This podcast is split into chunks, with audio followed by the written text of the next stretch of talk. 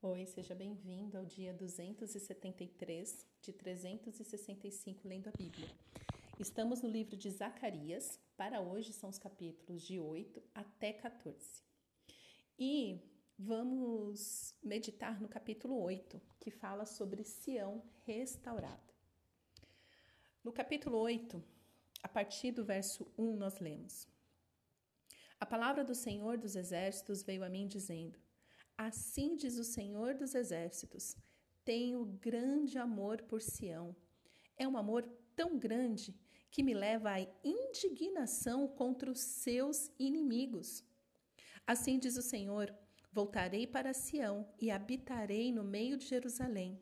E Jerusalém será chamada cidade fiel, e o monte do Senhor dos Exércitos será chamado de Monte Santo. Assim diz o Senhor dos Exércitos: os velhos e as velhas voltarão a sentar-se nas praças de Jerusalém, levando cada um na mão a sua bengala, por causa da sua muita idade. As praças da cidade se encherão de meninos e meninas que nelas brincarão. Assim diz o Senhor dos Exércitos, e isso pode parecer impossível aos olhos dos remanescentes deste povo naqueles dias, mas não será impossível para mim diz o Senhor dos Exércitos. Assim diz o Senhor dos Exércitos: Eis que salvarei o meu povo, tirando da terra do Oriente e da terra do Ocidente. Eu os trarei e habitarão em Jerusalém. Eles serão meu povo e eu serei o seu Deus, em verdade e em justiça. Aleluia. Verso 9: Assim diz o Senhor dos Exércitos: Sejam fortes, todos vocês que nestes dias estão ouvindo estas palavras da boca dos profetas. A saber, nos dias em que foram lançados os alicerces da casa do Senhor dos Exércitos, para que o templo fosse construído, porque antes, naqueles dias, não havia salário para os trabalhadores, nem pagamento pelo trabalho dos animais. Não havia paz para o que entrava, nem para o que saía por causa dos inimigos, porque eu incitei cada um contra o seu próximo. Mas agora não tratarei o remanescente deste povo como tratei o povo no passado, diz o Senhor dos Exércitos, porque haverá semeadura em paz. As videiras darão o seu fruto à terra, as suas colheitas e os seus céus o seu orvalho. E farei com que o remanescente deste povo herde tudo isso, casa de Judá e casa de Israel Assim como vocês foram uma maldição entre as nações, assim agora eu salvarei e vocês serão uma bênção. Não tenham medo, pelo contrário, sejam fortes. Porque assim diz o Senhor dos Exércitos: assim como eu havia decidido castigar vocês, quando seus pais me provocaram a ira, diz o Senhor dos Exércitos, eu não mudei de ideia. Também decidi agora fazer o bem a Jerusalém e à casa de Judá nestes dias. Não tenham medo. Eis as coisas que vocês devem fazer, que cada um fale a verdade com o seu próximo. Nos tribunais, julguem com justiça, segundo a verdade, em favor da paz. Que ninguém faça planos para prejudicar o seu próximo, nem ame o juramento falso, porque eu odeio todas estas coisas, diz o Senhor. A palavra do Senhor dos Exércitos veio a mim dizendo: Assim diz o Senhor dos Exércitos: o jejum do quarto mês, e do quinto, e do sétimo e do décimo serão para a casa de Judá um dia de júbilo, alegria e festividades solenes. Portanto, amem a verdade e a paz. Assim, o, diz o Senhor dos Exércitos: ainda virão os povos e moradores de muitas cidades, e os moradores de uma cidade irão a outra, dizendo: Vamos, de, vamos depressa suplicar o favor do Senhor e buscar o Senhor dos Exércitos. Eu também irei. Muitos povos e nações poderosos virão a Jerusalém buscar o Senhor dos Exércitos e suplicar o favor do Senhor. Assim diz o Senhor dos Exércitos: naqueles dias, dez homens de todas as línguas das nações pegarão, sim, pegarão na borda da roupa de um judeu e lhe dirão: Queremos ir com vocês, porque ouvimos, porque ouvimos que Deus está com vocês. Amém. Amém. Você sabe quem é esse judeu, né? É Jesus. É. Você sabia, né, que Jesus é judeu? Se não sabia, eu estou te contando. Jesus é judeu. Jesus é judeu. Tá? Então você aí, ai, não tem nada a ver com Israel. Ai, nada a ver. Ai, Jesus veio para quebrar tudo, para romper com Israel, com Judá, com blá, blá, blá, blá. Jesus é judeu, porque Jesus está vivo. Amém, igreja? Amém. Bom, vamos aqui. É, como nós vimos, é uma recorrência né, da, na palavra do Senhor, tanto a palavra de juízo quanto a palavra de restauração. E você vai notar, se você não notou até aqui, espero que tenha notado, que se tem uma coisa que o Senhor requer de nós, é que a gente que a gente ande em paz, né? Devemos ser pacificadores. O nosso chamado é para semear a paz. A paz com verdade. Eu amo esse versículo aqui, ó, que fala: "Portanto, amem a verdade e a paz.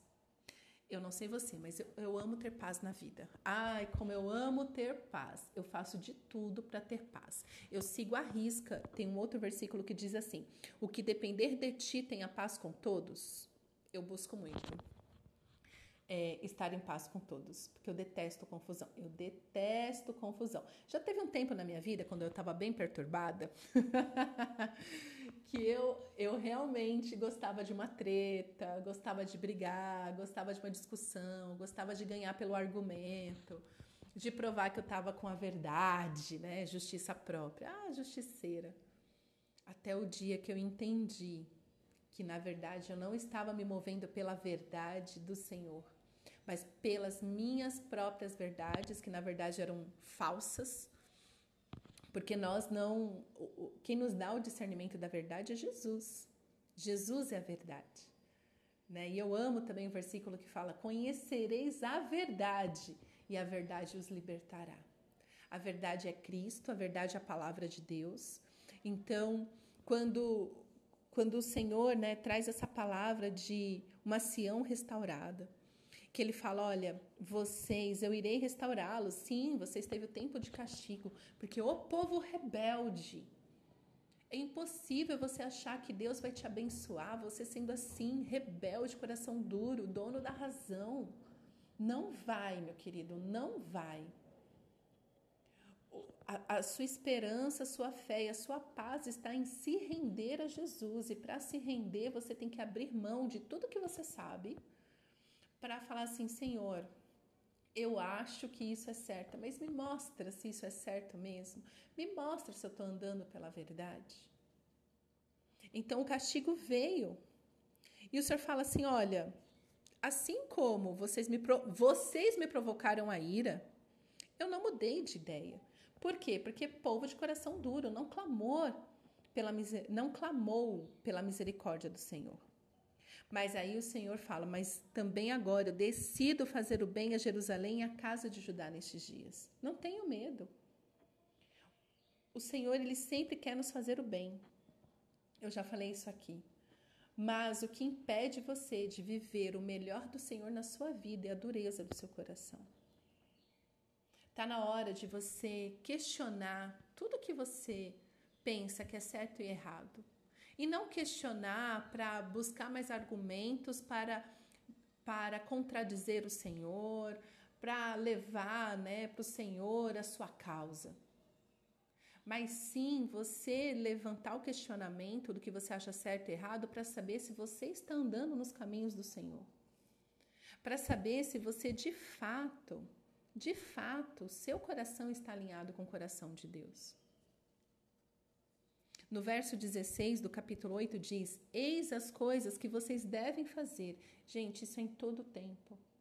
Você quer ajustar a sua vida, você quer alinhar o seu coração ao coração do Senhor, você quer andar, ter uma vida abundante, ter prosperidade. Presta atenção nisso, verso 16. Eis as coisas que vocês devem fazer. Que cada um fale a verdade com seu próximo. Muitos, perdão, Muitos dos problemas que você tem com o seu próximo é porque você não fala a verdade. Muitas das vezes você está esperando que a pessoa adivinhe o que você quer, mas você não sinaliza para ela o que você quer. Você não sinaliza para ela a verdade. E a verdade é um lugar de lucidez, de luz. Então a verdade não é um lugar onde eu vou impor a minha vontade, mas é um lugar onde você vai falar abertamente, falar assim: "Oi fulano, olha, eu tenho percebido isso, isso e isso. O que, que você acha?" Recentemente eu conversei com uma pessoa que ela me trouxe uma demanda da seguinte maneira. Veja bem, ela trabalha junto com a, com a cunhada e ali a cunhada abrir, abriu espaço para ela trabalhar num contexto assim, olha, vem trabalhar comigo que aí você consegue ter um dinheiro, né? Eu, né? Você tem a remuneração financeira e eu também vou ter uma pessoa de confiança aqui comigo. E ali elas começaram o negócio. Então, na verdade, o negócio era a cunhada e essa pessoa foi trabalhar com a cunhada. E a cunhada ali fez um, um trato: olha, você vai trabalhar para mim tanto e eu vou te pagar um salário mínimo por isso. Combinado? Combinado, claro, nossa, melhor coisa. Só que assim, elas nunca conversaram sobre direitos trabalhistas, sobre é, direitos trabalhistas mesmo, de férias, hora extra, o como ganhar mais, o que, que vai, seria descontado, sobre nada disso. E se passaram, sei lá, cinco anos. E agora, essa pessoa, ela se encontra no contexto que, poxa vida, seria tão bom se eu tivesse os meus direitos trabalhistas, porque agora eu teria um FGTS. porque agora, né, tipo, chegou numa situação tal que ela pensa assim: se eu falar para ela que eu quero aumentar o salário, vai desfazer a nossa tanto a nossa amizade, a nossa parceria, como também vai família vai ficar ruim, né? Porque pertencem à mesma família, né? São cunhadas. Então, falar a verdade deve ser um lugar que às vezes é desconfortável, mas é sempre necessário. E foi o que eu falei para ela, falei assim, olha, essa era uma conversa no começo da parceria de vamos estabelecer os nossos direitos e deveres e voltar a conversar sobre isso periodicamente. Será que está bom para gente continuar trabalhando assim? Na verdade, eu acho que isso deveria ser em toda empresa, né? Mas naquele contexto de uma empresa pequena e tal.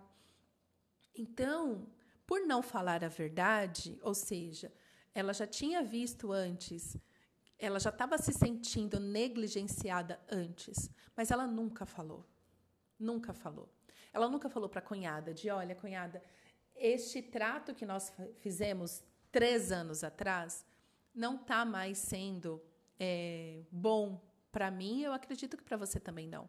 Vamos refazer isso? Essa é a verdade. Mas não. Ela passou, passou, passou e agora está numa situação assim. Ah, eu gostaria que ela viesse falar comigo amada. Fale você. Fale a verdade com o seu próximo. O seu próximo pode ser seu chefe, pode ser seu marido, pode ser sua esposa, pode ser seu filho, mas fale a verdade, fale em amor. Fala, olha, vamos conversar sobre isso, porque eu não estou confortável com essa situação. E eu gostaria de resolver isso. Podemos conversar sobre isso? Pronto. Se a sua intenção é resolver, já está já tá meio caminho andado. Então, quando o Senhor fala ó, que cada um fale a verdade com o seu próximo, quando você não fala, você começa a ficar cheia, cheio de ressentimento, começa a engolir sapo, secretamente começa a ter raiva. Eu lido muito com crente. Né? Eu trabalho com isso, trabalho com atendimento, com inteligência emocional, aconselhamento bíblico. Então, o que eu mais atendo são pessoas ressentidas e cheias de raiva. E o absurdo é que a pessoa fala assim para mim: Eu não tenho raiva. Ô crente, você tem raiva sim. claro que você tem raiva. Você é um ser humano. Se Deus tem ira, você está pensando que você tem o quê? Entende? Então, a verdade, quando você vai. É, agora, quando chega no caso que nem dessa pessoa que eu te falei, tão grande, o primeiro lugar que você tem que. Mas em qualquer momento, na verdade, que você tem que entender a sua verdade é em oração. Senhor, eu estou incomodada com essa situação, me mostra. Antes de resolver com a pessoa, resolva primeiro em oração. Senhor, me mostra. Olha, eu vou te falar. Toda vez que eu faço essa oração, o Senhor sempre mostra a pecadora que existe em mim. Sabe, eu sempre filtro as minhas emoções em oração com o Senhor. Porque depois que eu filtro em oração com o Senhor, eu consigo ser assertiva na minha conversa com o outro. Eu consigo chegar no outro e falar: olha, Fulano, eu tenho visto isso, isso e aquilo. Podemos conversar sobre isso? Pronto. Muito mais resolvido, porque eu já desabafei em oração, já reclamei, já falei e recebi o conselho do Senhor. O Senhor sempre me mostra uma passagem bíblica ou para eu me, me dar uma pregação. O Senhor sempre fala, porque o Senhor, Ele é o Deus da paz. Então, conversar com o Senhor em primeiro lugar me leva a conseguir conversar com o outro na intenção de reconciliação. E aí, gente, é lindo, é lindo e funciona, super funciona. Então, fale a verdade com seu próximo. Para de ficar cheio de ressentimento e aí começar a alimentar raiva e falar que não tem raiva. Tem raiva sim. Como você sabe que você tem raiva? Quando você pensa naquele, pensa que ele é um folgado, que ele que está errado, ele que deveria vir tirar satisfação comigo, ele que deveria falar. Quando você fica cheio de julgamento, é que você está com raiva, tá bom? Vou te contar, hein? Aí ele continua. É, nos tribunais, julguem com justiça, segundo a verdade, em favor da paz. Nosso chamado é para ser pacificadores, em favor da paz. Porque se você for com essa intenção em favor da paz, você vai pedir perdão se tiver que pedir perdão. Você vai conceder o perdão, porque é o perdão que estabelece a paz. Pratique isso na sua vida hoje, a partir de hoje. Ore, filtre as suas emoções em oração. Fale a verdade sempre. Busque a justiça em verdade em favor da paz. E você verá todos os seus relacionamentos na sua casa, no seu trabalho, na sua igreja, sendo completamente transformados para a honra e glória do Senhor. Amém? Pai, obrigada pela tua palavra. Senhor, te pedimos, nos ajuda, Senhor, a amar a tua verdade e sermos os pacificadores que o Senhor quer que sejamos. Nos ensina, Senhor, a esvaziar o nosso coração diante de ti em oração nos dá, Pai, discernimento sobre as nossas emoções, sobre os nossos sentimentos. Nos ajuda, Senhor, a sempre falar a verdade em favor da paz. Nos ensina a perdoar, nos ensina a pedir perdão, nos ensina, Senhor, a viver essa vida de restauração que temos em Jesus. É o que te pedimos, Pai, em nome de Jesus. Amém.